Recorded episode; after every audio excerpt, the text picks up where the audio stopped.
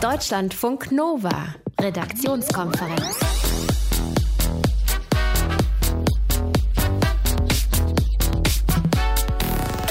Da kann man schon mal leicht ausrasten heute.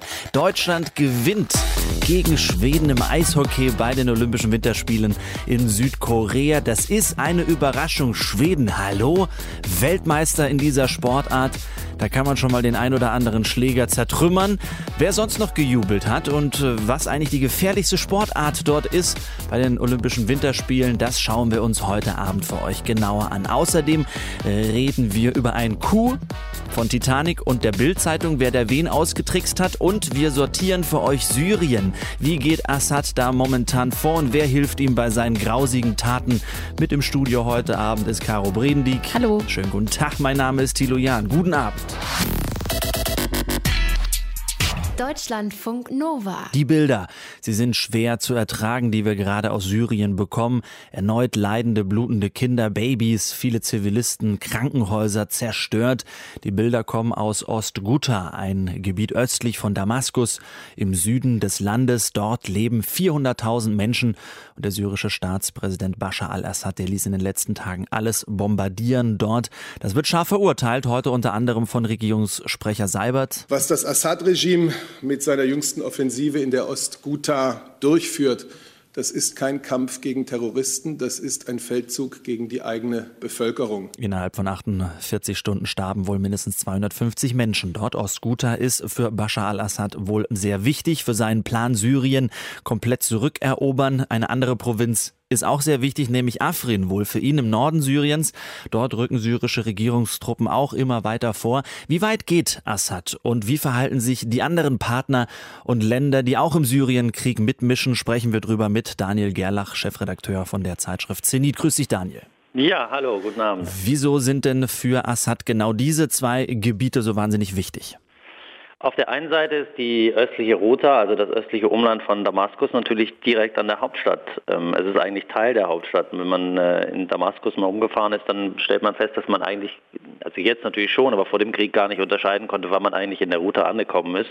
Das ist ein Bewässerungsoasengebiet, in dem eigentlich genauso viele Menschen gelebt haben wie in der eigentlichen Stadt Damaskus. Das heißt also, äh, die Einschläge waren schon immer nah an seinem Machtzentrum und äh, von dort wurde auch immer wieder äh, geschossen. Von dort gab es auch einige recht erfolgreiche Offensiven in das Innenstadtgebiet.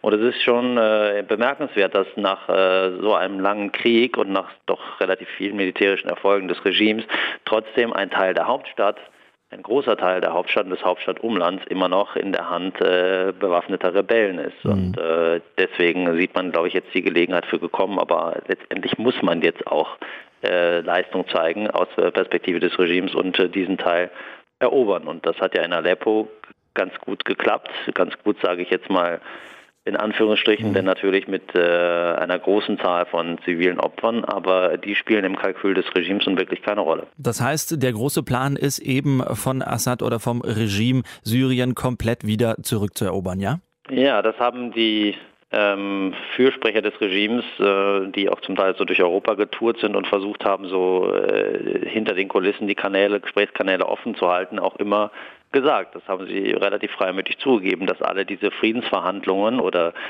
Verhandlungen mit der Opposition, die da geführt werden in Genf, letztendlich nur Mittel zum Zweck sind und dass es darum geht, äh, für das syrische Regime, das man nun mal als den legitimen Vertreter des syrischen Staates betrachtet, äh, das ganze Gebiet zu erobern. Das heißt also, man hat im Grunde so lange verhandelt, dass man die Zeit gewonnen hat, um äh, dieses Handwerk zu vollenden. Wie verändern sich denn eigentlich die Allianzen da momentan aufgrund von der neuen Sachlage? Also Russland, Türkei, Iran, Israel, USA, die da alle mitmischen? Ja, du hast eben das Beispiel Afrin angesprochen. Mhm. Ähm, während das Regime in der östlichen Ruta ein sehr blutiges Handwerk verrichtet, übrigens im Kampf gegen äh, nicht nur die eigene Zivilbevölkerung, sondern natürlich auch gegen äh, islamistische Milizen, während es also diesen schmutzigen Krieg in Ruta gibt, ähm, gibt es äh, eine andere Operation, die aus Perspektive des syrischen Regimes einigermaßen glorreich verlaufen soll. Nämlich in Afrin, wo die äh, PKK-nahe kurdische Partei PID und ihre Streitkräfte so eine Enklave halten, ist die Türkei ja einmarschiert ähm, mit dem Ziel, die ähm, kurdische, äh, kurdische Streitkräfte dort zu entmachten oder zumindest die politischen Verhältnisse zu verändern.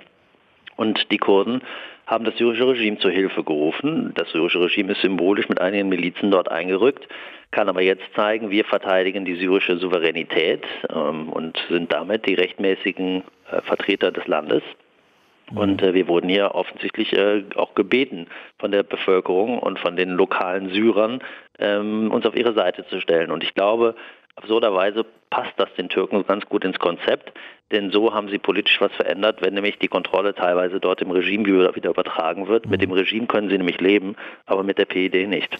Also schwierige Gemengelage auch dort. Äh, Daniel Gerlach war das von der Zeitschrift Zenit. Wir haben über die Kämpfe in Syrien gesprochen und über den Plan des Assad-Regimes. Ganz lieben Dank fürs Gespräch. Ich danke dir. Deutschlandfunk Nova. Redaktionskonferenz. Juso-Chef Kevin Kühnert kämpft gegen die Große Koalition. So viel ist sicher. Aber wie weit ist Kühnert bereit zu gehen? Würde er mit russischen Agenten zusammenarbeiten? Würde er Bots kaufen? Würde er Leute manipulieren? Diese Frage hat die Bild-Zeitung letzte Woche aufgeworfen mit einer riesigen Titelstory. Quelle ein angeblicher Mailverkehr zwischen Kevin Kühnert und einem Russen. Caro hat sich das für uns ein bisschen genauer angeschaut heute, denn heute kam heraus, die Bild ist da offenbar einem Fake aufgesessen. Wer steckt dahinter? Die Titanic, äh, also das Satire-Magazin, die sagen, sie hätten einen Fake-Mail-Verkehr zusammengeschrieben. Ein kevin.kühnert.jusos.de schreibt sich da mit einem Juri. Das geht so ein paar Mails hin und her auf Englisch. Ähm, ich habe das mal übersetzt und zusammengefasst. Hallo Kevin, ich bin Juri und habe deine Adresse von Jay. Ich könnte deine No-GroKo-Kampagne unterstützen. Jay hat durchblicken lassen, du wärst generell interessiert. Hi Juri, danke für deine Mail. Nur um sicher zu gehen, könntest du mir Jays Lieblingsgetränk nennen? Wie du sicherlich verstehst, ist das hier eine heikle Angelegenheit. Viele Grüße, Kevin. Mio Mio Mate Ginger. Hey Juri, perfekt, da bin ich froh. Okay, was kannst du mir anbieten? Können wir uns in Berlin treffen? Viele Grüße, Kevin. Und dann geht's weiter. Juri bietet Kevin Kühnert an, Bots zu starten gegen Martin Schulz und die Kampagne für die Große Koalition zu manipulieren. Und äh, Kevin schreibt, jo, super, äh, Hauptsache man kann das Ganze nicht nachverfolgen. Okay, und diesen Mailverkehr hat die Titanic dann der Bild anonym zugespielt, ja? Ja, das sagt die Titanic. Und die Bild hat da dann eine fette Titelstory draus gemacht, nach dem Motto, Juso-Chef Kühnert hat sich vielleicht russische Hacker zu Hilfe geholt, um die Große Koalition zu verhindern. Kinder. Nach Varoufakis und dem Mittelfinger, da muss man sich zwangsläufig die Frage stellen, gibt es denn genügend Beweise, dass der Mailverkehr tatsächlich von der Titanic gefälscht wurde und dass sie das nicht nur sagt und äh, damit Satire macht? Ja, also man wird tatsächlich vorsichtig und skeptisch. Äh, deswegen habe ich auch Titanic-Redakteur Moritz Hürtgen gefragt, ist es denn jetzt ein Fake oder ist es ein Fake-Fake? Nein, wir heißen nicht Jan Böhmermann. Wenn wir sagen, wir haben etwas getan, dann haben wir das wirklich getan. Also das ist kein Varu-Fake, das ist kein Fake-Fake, sondern wir haben die Mails gefaked und der Bildzeitung zugespielt. Also für uns ist es nicht ein satirisches Mittel zu sagen, man hat etwas getan, was man nicht gemacht hat. Wir haben das gemacht und wir können das alles lückenlos belegen. Die Titanic hat auch einen sehr detaillierten, gefakten Mailverkehr, den sie halt geschrieben hat, veröffentlicht. Und Moritz Hürtgen war tatsächlich in der Bildredaktion zu Gast, sozusagen verkleidet als Informant. Das sagt die Titanic und das sagt jetzt aber auch die Bild. Hätte die Bild denn drauf kommen können, dass der angebliche Mailverkehr zwischen Kevin Kühnert und einem russischen Hacker gefaked ist? Ja, die SPD hat sofort auch der Bild gesagt, dass an der ganzen Story was nicht stimmen kann, weil die echte Mailadresse von Kevin Kühnert ist nämlich eine ganz andere als die in dem Fake-Mail-Verkehr. Aber die Bild hat das Ganze halt trotzdem gedruckt. Nur ganz unten hatte sie den Hinweis, dass es für die Echtheit der Mails keine Beweise gebe. Aber auf der Titelseite stand erstmal fett Schmutzkampagne bei der SPD. Moritz Czermak vom bildkritischen Bildblog findet das ähm, vorsichtig gesagt problematisch zu wissen, dass diese Mail nicht sicher echt ist und im Gegenteil sogar noch zu wissen, dass es von Seiten von Kevin Kühnert und dessen Sprecher die Aussage gibt, dass diese Mail gefälscht ist und dann trotzdem eine große Titelgeschichte draus zu machen, das fand ich schon sehr problematisch. Das ist auch für Bildverhältnisse nicht gewöhnlich, meiner Meinung nach. Gestern hat die Bild nochmal eine Geschichte dazu gemacht mit einem IT-Experten und da war dann der Tenor schon eher, da versucht jemand Kevin Kühnert was anzudichten und heute hat dann die Titanic gesagt, hallo, wir waren das. Und konntest du rausfinden, warum die Titanic das genau gemacht hat? Ja, äh, der Initiator der Aktion, also Moritz Hüttgen, sagt, äh, sie haben das gemacht, um die journalistische Qualität der Bild-Zeitung zu überprüfen. Er sagt, die Bild würde alles drucken, was in ihre Agenda passt, egal wie unsicher die Quelle ist. Und er findet auch, dass die Bild eine Kampagne fährt gegen die SPD und die Partei sozusagen niederschreibt und dass er deshalb entschieden hat, dass er die Fake-Mails der Bild hm, zuspielt. Okay. Verwundert bei der Bild-Zeitung jetzt ehrlich gesagt auch nicht so groß. Was sagt denn die Bild-Zeitung zu der ganzen Geschichte? Bild-Chef Julian Reichelt ist natürlich sauer. Er findet es nicht gut, dass die Titanic sich auf Kosten der Bild profilieren will und dass sie deswegen bewusst eine Falle gestellt hat. Und er weist die Vorwürfe zurück, dass die Bild da Fehler gemacht hätte oder auf irgendwas reingefallen ist. Er sagt, sie hätten Kevin Kühnert nie als den Schuldigen dargestellt, sondern nur über die Kampagne berichtet.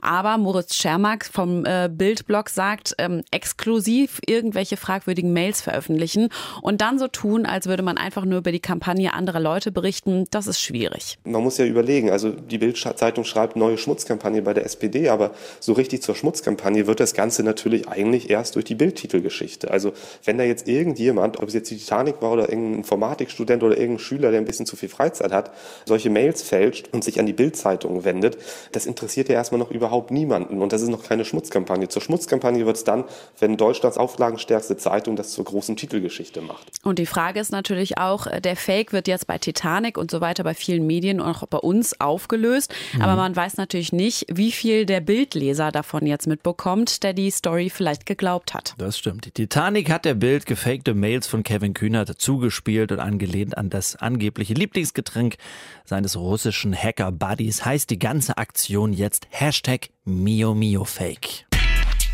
Deutschlandfunk Nova, Redaktionskonferenz. Heute, da wurde bei den Olympischen Winterspielen in Südkorea geschrien. Das wird dramatisch, das wird eng. Das ist der Olympiasieg für Mariama Yamanka. Zum Beispiel beim Zweierbob der Frauen und auch beim Eishockey der Herren wurde es lauter. Ist für die Deutschen in die Mitte auf Patrick Reimer. Schönes Solo. Reimer, mach ihn rein. Tor! Tor! Patrick Reimer! Deutschland steht im Halbfinale! Das ist doch nicht zu glauben! Sensation gegen Schweden. Die Weltmeister hat man gewonnen. Da muss man erstmal durchatmen und sich das Ganze nochmal schön vor Augen führen, machen wir mit Dirk Walzdorf für Deutschlandfunk Nova in Südkorea mit dabei. Dirk, was war für dich heute ähm, das Highlight? Was hat dich mehr mitgenommen, Bob oder Eishockey? Ich, also, das ist mal eine schwere Frage, weil es wirklich beides, ich mag das ja nicht, wenn man mit diesem Begriff Sensation um sich schmeißt, ne? weil das sind alles tolle Sportler und so weiter. Das sind beides Sensationen, deswegen sind unsere Kollegen auch so ausgeflippt. Ähm, am Ende vielleicht Eishockey, weil es da wirklich nicht mehr möglich schien. Beim, beim Bob war das ja so, dass diese Mariama Yamanka aus Berlin schon gestern auf einmal wahnsinnig gut gefahren ist, dann heute im dritten Lauf noch geführt hat und im vierten Lauf eine unfassbare Fahrt abgeliefert hat. Da hat sie aber vorher angedeutet, dass das passieren könnte, in Klammern nur, weil sie vorher nie ein wichtiges Bobrennen gewonnen hat, heißt das ja nichts. Aber beim Eishockey, sage ich dir, ja, da führst du 2 zu 0 gegen den Weltmeister, dann schießen die ein Tor, dann schießt du wieder ein Tor, dann schießen die noch ein Tor und dann kommt der blöde Ausgleich kurz vor Schluss und dann denkst du, jetzt können die nicht mehr können. Jetzt müssen die komplett fertig sein. Aber sie haben uns eines Besseren belehrt. Und ähm, der Kapitän, äh, Marcel Gottsch, der hat uns auch äh, erklärt, wie das alles zustande kam. Ja, wir haben aber nicht locker gelassen. Wir haben uns, an uns geglaubt. Und äh, das war von Anfang an der, das, das, große Wort, das Thema, dass wir daran glauben, an uns, an unser System, an alles und äh, scheint zu funktionieren. Ja, Glaube versetzt Berge, weiß man ja, oder schmeißt auch mal einen Weltmeister aus einem olympischen Turnier. Trotzdem, äh, also da bin ich auch wirklich hier vom Stuhl gekippt. Hätte ich nie für möglich gehalten. Und die Schweden sind ordentlich sauer. Es geht gerade ein äh, Video durchs Netz, wo der schwedische Torwart ordentlich äh, seinen Schläger zertrümmert. Aber so ist es halt nun mal. Der Weltmeister ist raus und jetzt spielt man im Halbfinale gegen Kanada. Was da denn drin? Ja, genau wie heute, nichts. und äh, deswegen wollen wir mal sehen. Also Kanada ist natürlich im Eishockey eigentlich so eine Art Übermacht. Ähm, nun sind die ja bei diesem olympischen Turnier mit am härtesten davon betroffen, dass die Profis aus der nordamerikanischen Profiliga NHL alle hier nicht spielen können, weil die Liga sie nicht freigegeben hat. Vielleicht hat Kanada auch nur deswegen etwas mühsam mit einem 1 zu 0 gegen Finnland das Halbfinale erreicht. Aber es ist halt immer noch Kanada. Also man muss sich das so vorstellen wie zum Beispiel bei der WM 2014. Da ist Deutschland im Achtelfinale fast an Algerien gescheitert. Wir sind Algerien und Kanada ist Deutschland mal gucken. Ja, äh, jetzt hat ja Algerien schon mal gegen Schweden gewonnen, sozusagen. äh, deswegen, ich bin gespannt, aber im Ernst, sie sind natürlich noch mal krasser mhm. Außenseiter. Aber trotzdem, alles möglich, haben wir heute auch gesehen. Heute gab es auch einen heftigen Sturz beim Skicross. Äh, wenn ich es richtig weiß, Dirk, hast du das selber miterlebt? Das ist diese Disziplin, ja. wenn man nebeneinander die Piste runterfährt, da sind Sprünge und Kurven drin. Warum ist es so gefährlich? Ja. Das ist schon immer gefährlich, weil man eben dort wirklich weit, weit springt. Also 10, 20, 30 Meter. Das gibt es äh, gerne mal das nach vorne über so Bodenwellen. Und dann fahren da in der Regel vier Jungs oder vier Mädels nebeneinander. Das heißt, die können sich auch noch ins Gehege kommen. Und die äh, Piste hier ist auch noch sehr stark auf Dramatik angelegt. Das heißt, die springen dabei auch noch sechs oder sieben Meter in die Luft. Und heute hat ein Kanadier, Christopher Del Bosco, tatsächlich so einen 40-Meter-Sprung gemacht. Ich habe das von unten vom Hang gesehen. Man kann dann gar nicht alles sehen, aber auf einmal flog der, als würde er aus einem Hochhausfenster fliegen, völlig unkoordiniert nach unten. Wir haben den Aufprall zum Glück nicht gesehen, aber das sah schon so furchtbar aus. Dann minutenlanges Warten, bis der irgendwie mit so einem Rettungsschlitten abgeholt wird. Der Mann hat sich das Becken gebrochen. Mhm. Außerdem hat sich heute ein Franzose das Schienbein gebrochen und ein Österreicher eine Gehirnerschütterung geholt. Das nur heute bei dieser Sportart, die ist zwar spektakulär, aber für meinen Geschmack ist die echt zu mhm. gefährlich. Zumindest so, äh, wie sie hier in Pyeongchang betrieben wird, wo die Piste extrem auf Effekt, auf Flug und weniger auf Kontrolle durch die Sportler ausgelegt ist. Sagt äh, Dirk Walzdorf für Deutschlandfunk Nova mit dabei in Südkorea bei der Winterolympiade. Deutschland belegt den zweiten Platz momentan im Medaillenspiegel, immer noch hinter Norwegen. Zwölf Goldmedaillen, äh, Norwegen hat 13 Goldmedaillen. Und die Erkenntnis des Tages heute, dank Dirk Walzdorf, wissen wir, Deutschland ist Algerien. Deutschlandfunk Nova. Redaktionskonferenz. Caro, das ist wirklich ganz schön fies. Was, was du hier abziehst, was für eine Nummer, muss man wirklich sagen. Heute ist Tag der Muttersprache und Caro hat mich gebeten, ganz kurz auf der Muttersprache irgendwas zu sagen. Zum Beispiel, jetzt ist gerade äh, Dreiviertel, Dreiviertel durch, also Sibbe Uhr ist gleich, deswegen würde man sagen, dann wahrscheinlich Dreiviertel Sibbe ist jetzt quasi vorbei. Ja. So spricht man da, wo ich herkomme, ne? Äh, aus dem Badener Land. Manchmal ist da auch ein schwäbischer Einfluss, weil ich komme aus Pforzheim und in Mühlacker, tolle Stadt nebendran, da geht so die Grenze zwischen Schwabenland und äh, Baden einher. Mir ist eigentlich völlig wurscht. Ich mag diese Sprache sehr, sehr das gerne. Klingt schön. Sprich den Dialekt sehr gerne. Du sprichst übrigens auch Dialekt, ne? Ja, ich, also ich merke das ja nicht. Ja. Aber ähm, ja, hier drin merkt man es natürlich ja. nicht. Aber zu Hause bei dir, da redest du anders. Ja, also ähm, ich komme aus Essen mhm. und äh, wir Pottler, ähm, äh, sage ich mal, sprechen ja, sprechen ja ein bisschen direkter. Ja. Man würde irgendwie sich an eine Bude stellen und so vor sich hin labern und ähm, ja, ist sagen, ja, wer das nicht schnallt, der ist, ist irgendwie bräsig im Kopf. War, ja, war ja mal. Finde den Dialekt übrigens wirklich toll. Vor allem, weil man an ganz andere Sachen natürlich dann auch findet. Zum Beispiel bei dir und bei mir. Ich sag Fleischklops, du sagst Frikadelle. Ich sag äh, Dreiviertel sieben. Und ich, ich verstehe überhaupt nicht, was du damit ja, jetzt machst. Viertel vor. Was soll das? Wer soll das verstehen? Ja, kann keiner ich raff's nicht. Es ist natürlich toll heute am Tag der Muttersprachen. Da gibt es ganz viele ähm, hochseriöse Polizeistationen auch, die bei Twitter über ihre Muttersprache oder in ihrer Muttersprache twittern, ne, schreiben. Ja, äh, zum Beispiel die Bundespolizei in Pirna hat schön auf Sächsisch, äh, Sächsisch so getwittert. Die haben geschrieben, äh, die Bundespolizei sorgt für Sicherheit. Fand ich, fand ich sehr schön. Und äh, die Polizei in Schleswig-Holstein zum Beispiel auch, die haben auf Platt getwittert. Aber das konnte ich echt überhaupt nicht weder verstehen. Ist auch schwierig, das nachzumachen. Wenn man kein Native ist. Auf jeden Fall ist äh, das ein ernster Hintergrund, die ganze Kiste. Der Tag heute äh, mit der Muttersprache, der geht nämlich auf die UNESCO zurück. Ne? Ja, genau. Also ähm, die wollen darauf aufmerksam machen, dass viele Sprachen weltweit vom Aussterben bedroht sind, nämlich vor allem so ganz kleine lokale Sprachen und Dialekte. Also auch ein wichtiger Wichtiger Tag auf jeden Fall, muss man festhalten. Heute ist Tag der Mutterspruch. Hajo, Monem! Haben wir noch gar nicht drüber geredet, ne? wie man da so, wie man da so redet. Auch toll, Kurpfalz. Einfach klasse bei uns. Rex Orange County mit Loving is easy.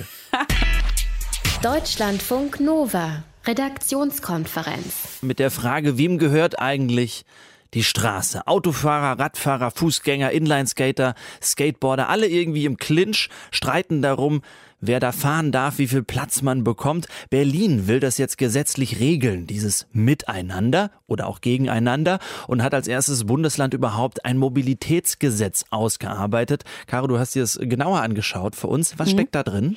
An allen Straßen in Berlin soll es in Zukunft Radwege geben, also ohne Ausnahme. Und an Hauptstraßen sollen diese Radwege auch so breit sein, dass man da überholen kann. Und es soll zum Beispiel 100.000 neue Stellplätze geben für okay. Fahrräder. Das ist jetzt aber nur aus Fahrrad erstmal gemünzt, oder? Ja. Was mit den anderen Verkehrsteilnehmern? Auch für die steht was im Mobilitätsgesetz, also in diesem ersten Entwurf. Ähm, Berlin will vor allem an gefährliche Kreuzungen ran, an denen oft Unfälle passieren. Die sollen umgestaltet werden, damit sie ungefährlicher werden. Und demnächst sollen Busse und Bahnen im Straßenverkehr möglichst Vorfahrt bekommen.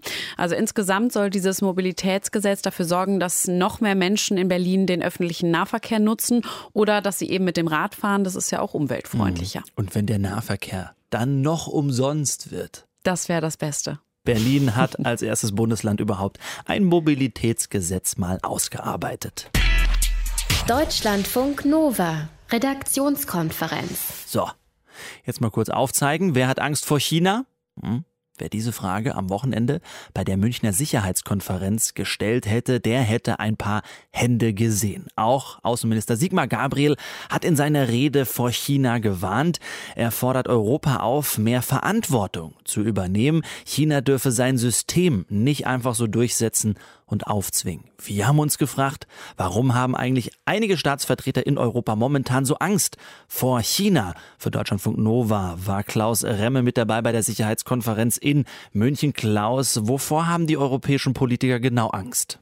Na, ich glaube, es sind nicht nur die europäischen, sondern es sind möglicherweise auch die amerikanischen. Es geht darum, dass festgestellt wird, so langsam aber sicher in den vergangenen Jahren, dass dieser Machtzuwachs im Stillen der Chinesen äh, ein Ausmaß angenommen hat, das wenigstens auf Augenhöhe führt, wenn nicht in gewissen Bereichen zu einer chinesischen Überlegenheit. Und das in einem geostrategischen Umfeld, in dem sich die Amerikaner zurückziehen in dem die Aufmerksamkeit oft häufig auf Typen wie Trump und Putin liegt und ähm, die Chinesen das sehr geschickt ausnutzen, um im Stillen äh, dieses, äh, diese öffentliche Aufmerksamkeit zu nutzen, um äh, selbst voranzukommen. Das heißt, es wurde in erster Linie außenpolitisch diskutiert auf der Sicherheitskonferenz? Ja, die Befürchtung ist, dass eben aus der Wirtschaftskonkurrenz, die wir seit vielen Jahren kennen, mit den Chinesen eine politische Konkurrenz wird. Man könnte auch deutlicher sagen, eine Systemkonkurrenz. Sigmar Gabriel hat es am deutlichsten angesprochen. China entwickelt eine umfassende Systemalternative zur westlichen, die nicht wie unser Modell auf Freiheit, Demokratie und individuellen Menschenrechten gründet. China erscheint derzeit als das einzige Land der Welt mit einer wirklichen globalen geostrategischen Idee und es verfolgt diese Idee konsequent. Ich habe mir gedacht, als ich das gehört habe, das ist fast schon ein wenig anerkennend von Gabriel. Hm. Welche Maßnahmen wurden denn dann konkret diskutiert, um China vielleicht aufzuhalten? Ja, diese Maßnahmen wurden in dem Sinne nicht, nicht äh, diskutiert. Man muss sehen, es ist eine Konferenz mit transatlantischen Wurzeln. China tauchte da als äh, Bedrohung oder als Konkurrent auf, angesprochen von Gabriel. Aber man muss ja auch sagen, die Chinesen sind ja in München auch vor Ort, wenn auch weit, weit weniger ranghoch, als es Amerikaner und Europäer sind. So wie es sowieso Gabriel gar nicht darum ging, das zu einem äh, konfrontativen äh, Thema zu machen. Hier ein, ein weiterer Auszug. Ich bin dagegen, China diese Idee und diesen Willen vorzuwerfen. Das ist das gute Recht Chinas, eine solche Idee zu entwickeln.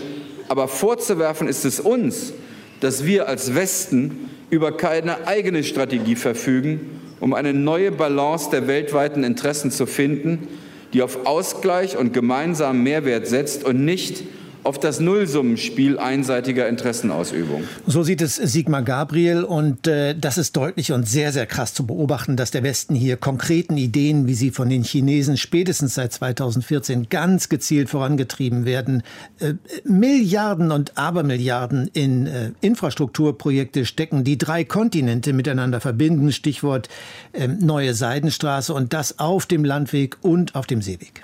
Es wird aber auch irgendwie ein bisschen paradox, wenn wir uns anschauen, dass sich zum Beispiel ähm, Angela Merkel mit Xi Jinping im Juli im letzten Jahr noch getroffen hat und diese enge Bande noch verstärkt hat. Auf der einen Seite, trotzdem möchte man irgendwie den Einfluss dann doch hindern. Wie schätzt du das Ganze ein? Ja, ich sehe das so, dass da eben diese Komponente gesellschaftspolitische Konkurrenz, Systemkonkurrenz hinzugekommen ist, weil die Stärke der Chinesen so zugenommen hat. Die Militärausgaben der Chinesen ganz stark angestiegen. Also es geht um weit mehr mehr als die wirtschaftliche Konkurrenz der vergangenen Jahre. Es ist auch ein Zeichen für die eigene Schwäche. Sicherlich, das hat Gabriel anklingen lassen. Es geht darum, dass äh, die liberale Ordnung in Konkurrenz zu einer Diktatur, die jetzt auch durch die Digitalisierung eine völlig neue Qualität in China erfährt, gerettet werden muss. Und das in einem Klima der Zerstrittenheit im eigenen Lager.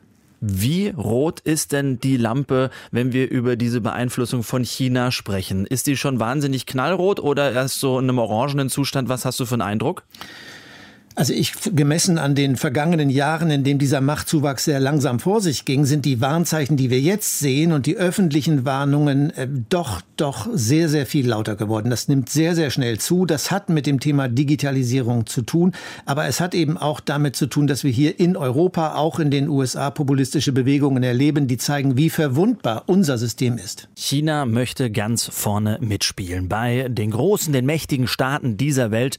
Das Land geht den Aufstieg zur Weltmacht momentan sehr offensiv an. Darüber habe ich kurz vor der Sendung mit Klaus Remme gesprochen. Wie merken wir das eigentlich im Alltag? Wie beeinflusst China uns vielleicht, ohne dass wir es wissen? Das wollen wir heute mal vertiefen in dieser Sendung und sprechen gleich mit der Politikwissenschaftlerin und Sinologin Christine Schikupfer. Deutschlandfunk Nova, Redaktionskonferenz. Mittwochabend, die Redaktionskonferenz ist hier und wir reden über China heute ausführlich. China als neue Weltmacht. Davon träumt Chinas Staatschef Xi Jinping. Aber er träumt nicht nur davon, sondern er geht es auch offensiv an. Im letzten Oktober hat er eine neue Ära verkündet. China werde sich nicht länger zurückhalten, will da auf dem Weltbankett vorne mitspielen. Das haben wir gerade erfahren, dass es zum Teil große geostrategische Ziele sind, die man da verfolgt. Das hat viel mit Infrastruktur zu tun, die man ausbaut. Viel Geld wird in die Hand genommen, um der Welt eben zu zeigen, China das ist es doch, das System China wird versucht unterzubringen. Ich habe darüber heute auch mit der Sinologin und Politikwissenschaftlerin Christine Schie-Kupfer gesprochen. Ich wollte von ihr wissen, wie wir hier in Deutschland eigentlich diesen chinesischen Einfluss konkret bemerken. Zum einen endet in Deutschland ja auch ein Ausläufer der sogenannten Seidenstraßeninitiativen in Duisburg. Das ist ja immer wieder zu lesen.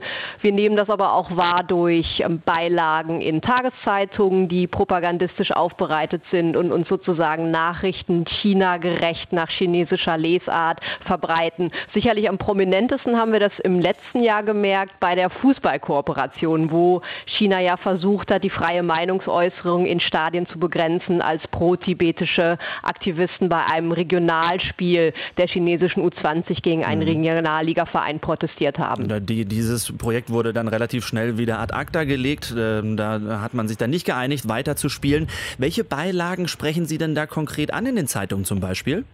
Wir haben ja in den Tageszeitungen der Süddeutschen haben wir das erlebt, auch beim Handelsblatt schon etwas länger. Das, und da steht dann immer fein Anzeige drüber. Also es wird schon mit in kleiner Schrift signalisiert, es geht hier um eine auch bezahlte Beilage, die aber so aufgemacht ist, dass es praktisch eine Zeitungsseite ist. Also mhm. wenn man das genauer anschaut, ist es schon ganz klar, dass da eine chinesische Lesart vermittelt wird. Und wie funktioniert es dann genau? Kommt man dann aus China an und spricht genau diese Partner an, um die Ideologie bzw. das Ziel unterzubringen? Na, das hat sicherlich ganz unterschiedliche Kanäle. Das ist ja auch eine Stärke des chinesischen Vorgehens. Wir beobachten das zum einen in Bezug auf die politischen Eliten, dass dort auch konkret nach Investitionen dann mehr oder weniger direkt auch politische Unterstützung damit gekauft wird. Das passiert auch im Medienbereich, aber sicherlich auch im Bereich der Universitäten und Thinktanks. Aber wo es immer darum geht, sozusagen Investitionen gegen politische Unterstützung mhm. zu tauschen. Mhm. Und, und, was will man damit erreichen? Also was ist das große, große Ziel? Was sagt man den Politikern? Was stellt man da in den Beilagen? Zum einen, dass man ganz konkret chinesische Positionen mitvertritt, wenn es jetzt um die Abwendung von einer Menschenrechtsanklage im, im Rahmen der UN geht oder auch im Rahmen der Europäischen Union oder auch bei Positionen zum südchinesischen Meer. Sicherlich aber auch darüber hinaus eine gewisse rhetorische Unterstützung für das sogenannte China-Modell, auch eine gewisse Kritik dann gegenüber liberalen, sogenannten westlichen Ordnungssystemen. Also das ist ein ganzes Gemisch aus teilweise sehr konkreter Unterstützung, aber auch, wie gesagt, ein verbaler Schulterschluss, was generell die positive und konstruktive Art des chinesischen mhm. Engagements angeht. Wie stellt sich denn eigentlich China generell äh, diese Welt vor? Was äh, sind so die Ziele? Was, wie soll die Welt ausschauen? Sie betonen ja auf der einen Seite immer, dass es, es geht um Win-Win, es geht um friedliche Kooperation, es geht um eine Schicksalsgemeinschaft für die Menschheit. Das klingt alles sehr harmlos, sehr einladend, aber zum anderen machen die kommunistische Partei auch immer wieder deutlich, es geht schon ganz klar um eine chinesische, zumindest sehr stark mitbestimmende Position. Also das ist nicht etwas, was pluralistisch gestaltet werden soll, sondern ganz klar unter den Prämissen auch des autoritären politischen politischen Systems der Volksrepublik China. Frau Schikupfer, Sie als Sinologin und Politikwissenschaftlerin, macht Ihnen das Angst oder welche Emotionen weckt es in Ihnen? Ich bin durchaus besorgt, was die Entwicklung Chinas angeht, auch den zunehmenden, aus meiner Sicht nicht sehr konstruktiven Einfluss, den das mit sich bringt. Ich habe aber auch Sorge in die Richtung, dass es auch jetzt hier schnell in eine anti-chinesische Stimmung umschlagen kann. Also man sollte natürlich nicht alle gerade Chinesen unter Generalverdacht stellen und ich würde mir, wie gesagt, für das Land selber wünschen, dass es die, ja, die großartigen Schätze auch aus der Kultur, die es hat und auch die, die Menschen, die Ideen, die es dort gibt, dass dem einfach mehr Raum gegeben wird und dass die kommunistische Partei da auch mutiger wird, das zu tun, weil dann können wir, glaube ich, auch sehr viel leichter und gewinnbringender in einen Austausch mit China gehen. China hat auf jeden Fall einen Plan, halten wir fest. China will immer deutlicher mitmischen mit den großen Weltmächten, macht das auf unterschiedliche Art und Weise. Darüber habe ich mit der Sinologin und Politikwissenschaftlerin Christine Schiekupfer gesprochen. Deutschlandfunk Nova, Redaktionskonferenz. Und es ist Zeit für Anne Preger. Deutschlandfunk Nova. Wissensnachrichten. Es sind nur wenige, aber sie sind laut. Hinter Hasskommentaren im Netz und den Likes dafür steckt oft eine kleine, aber sehr aktive Minderheit. Das geht aus einer Studie hervor, die dem Norddeutschen Rundfunk vorliegt. Demnach geht auf Facebook etwa die Hälfte der zustimmenden Likes zu Hasskommentaren auf nur 5% der Accounts zurück. Diese sehr aktiven Nutzer einigen sich auf Uhrzeiten und Hashtags, um ihre Inhalte zu pushen. Außerdem arbeiten sie oft mit vielen gefälschten Accounts. So gaukeln sie anderen Nutzern vor, dass bestimmte Themen eine große Öffentlichkeit beschäftigen. Tatsächlich kommt die Studie aber zu dem Ergebnis, dass dahinter eine lautstarke Minderheit steckt. Die Forscher sagen, dass AfD-Anhänger und sogenannte Identitäre besonders aktiv bei Hassinhalten und den entsprechenden Likes sind. Für die Studie wurden rund 3000 Veröffentlichungen und 18.000 Kommentare auf Facebook ausgewertet. In Bewerbungsgesprächen stellen wir uns oft in besonders gutem Licht dar und versuchen erwünschte Antworten zu geben. Psychologen der Unis aus Ulm und St. Louis haben jetzt in einer Studie mit 111 Studierenden herausgefunden, diese Strategie geht auf. Wenn Kandidaten übertreiben, werden sie besser beurteilt, als wenn sie ehrlich sind. Das klingt unfair für ehrliche Mitbewerber und außerdem fragt sich, wie hilfreich ein Bewerbungsgespräch dann überhaupt ist, um eine qualifizierte Person zu finden. Die Forscher kommen aber zu dem Schluss, dass Auswahlgespräche trotz Fakes aussagekräftig sind. Denn wer es schafft, erfolgreich zu faken, der hat geistig einiges drauf.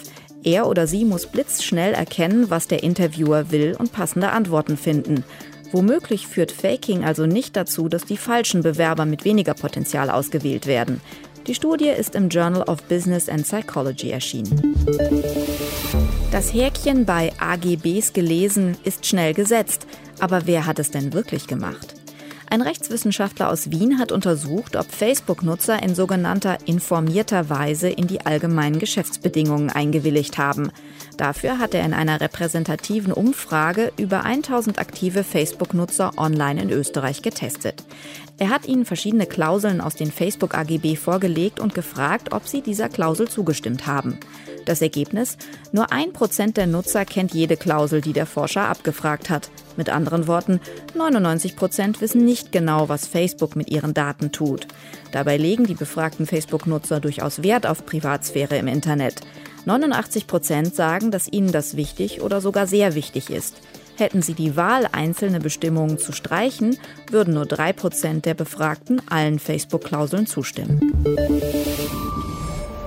Deutschlandfunk Nova. An diesem Mittwoch haben wir euch gefragt, jubeln oder nicht. Bei Facebook Jenny Jung jubelt, sie kommentiert, na endlich. Frederik Grobosch jubelt auch, er schreibt völlig zurecht.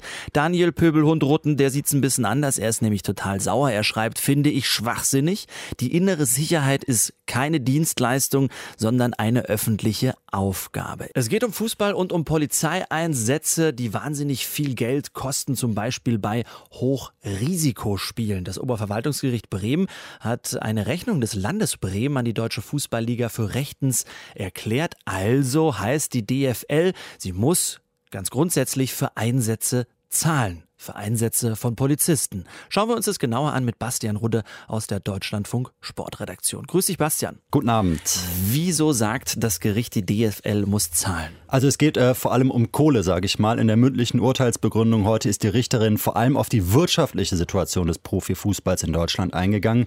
Und die sieht ja nun mal ziemlich gut aus. Vor kurzem hat die DFL mal wieder neue Rekordzahlen vorgelegt und hat gesagt, dass die 36 Erst- und Zweitligisten zum ersten Mal mehr als 4 Milliarden Euro eingenommen haben. Das war die Saison 2016, sind die aktuellsten Zahlen 2016, 2017.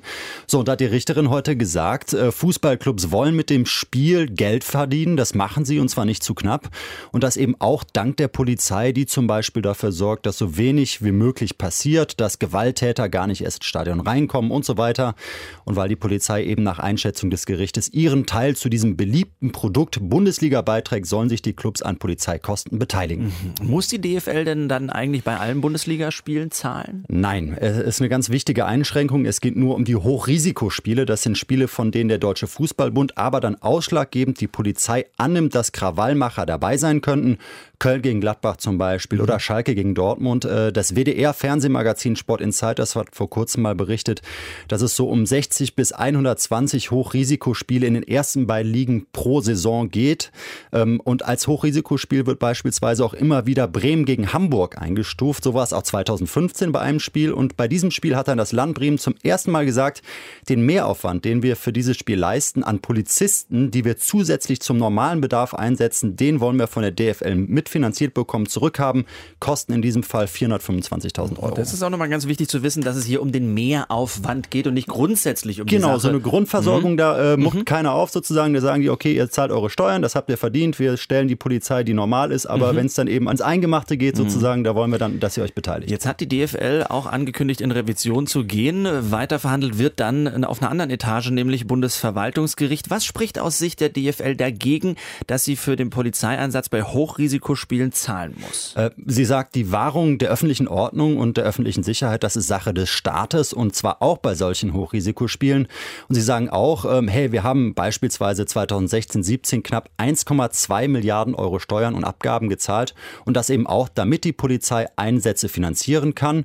Da wiederum sagt eben das Land Bremen, okay, ihr kriegt, wir haben es gerade erwähnt, eure Grundversorgung, mehr aber auch nicht. Das ist so ein bisschen das juristische Hin und Her momentan. Mhm. Aber mein Gefühl ist so, dass es auch äh, eine immer größere moralische Komponente gibt. ähm, äh, und die könnte so gehen, ähm, äh, wenn ihr Clubs für einen Spieler, könnte man jetzt als Kritiker sagen, 10 Millionen, 30 oder 50 Millionen ausgibt, warum zickt ihr dann bei 400.000 für ein paar Polizeileute rum, die sich dann um Fans kümmert, die ihr Clubs nicht in den Griff bekommt? Äh, das spielt da ja auch ein Mhm. bisschen so rein. Und wenn ich mir heute den Verlauf des Tages so angucke, das mediale Echo, habe ich das Gefühl, dass es schon so ähm, eher in diese moralische Ecke geht, dass Mhm. es jetzt mal an der Zeit ist für Clubs, dass sie zahlen sollen. Ja, auf jeden Fall. Also bei Facebook haben wir auch eine Umfrage gelaufen gehabt heute bei diesem Thema und da sagen eben 782 Leute finden die Entscheidung vor Gericht, die es jetzt gibt, eben gut, dass die DFL zahlen muss. Nur 70 finden es doof. Aber die DFL, die wird ja nicht doof sein, die wird ja die Kosten auf die Vereine umlegen, oder? Ist aber Jacke wie Hose, weil die DFL ist ja der Verband der 36 Erst- und Zweitligisten. Also wenn wir von DFL reden, reden wir im Grunde etwas vereinfacht formuliert von den Clubs und äh, zum Beispiel Dortmund, Mönchengladbach, Schalke und Hannover.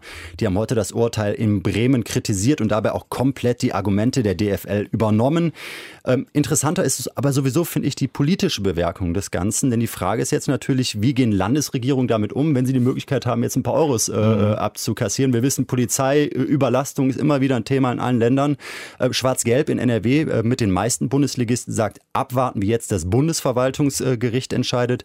Niedersachsen und Hamburg haben schon gesagt, wir nehmen weiter kein Geld bei Hochrisikospielen. Rheinland-Pfalz lässt aber durchklingen, dass Clubs da zur Kasse gebeten werden könnten, so wie aktuell im Präzedenzfall Bremen. Die deutsche Fußballliga muss grundsätzlich zahlen, wenn Fußballspiele besonders viel kosten, wenn dafür viel Polizei und Einsatzkräfte benötigt werden. Dieses Urteil gab es heute zumindest schon mal in Bremen. Bastian Rudde hat uns das länger erklärt aus unserer Sportredaktion.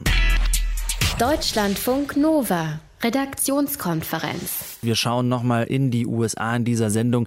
Da gibt es ganz aktuell eben diese Debatte über die Waffengesetze. Viele Schüler protestieren immer weiter, haben wir auch in den Nachrichten gerade gehört.